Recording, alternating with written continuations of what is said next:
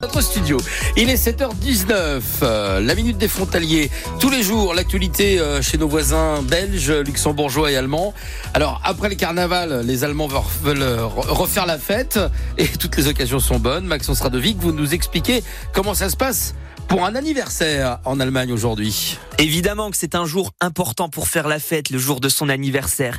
Et en Allemagne, ce n'est pas uniquement réservé aux enfants. Chez les Allemands, c'est très important de fêter son anniversaire et que la famille et les amis chantent cette chanson.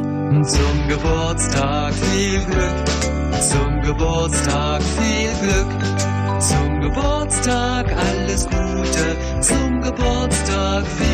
On la connaît tous, c'est joyeux anniversaire.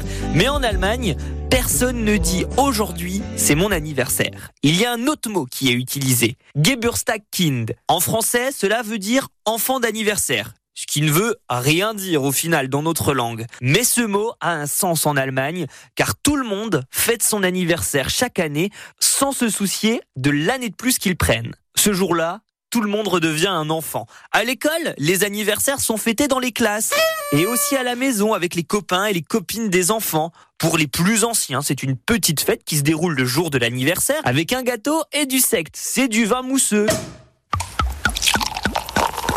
C'est l'équivalent du champagne. Lors de cette journée, la personne qui fête son anniversaire redevient un enfant. Il souffle ses bougies, mais ne fait pas de vœux. C'est aux invités de souhaiter les vœux en Allemagne pour un anniversaire. Mais le Geburtstagkind ne s'arrête pas là. Il faut savoir aussi que tous les Allemands ne complexent pas sur leur âge. Et ils sont heureux que tout le monde le sache. Alors dans les entreprises, les anniversaires sont aussi fêtés.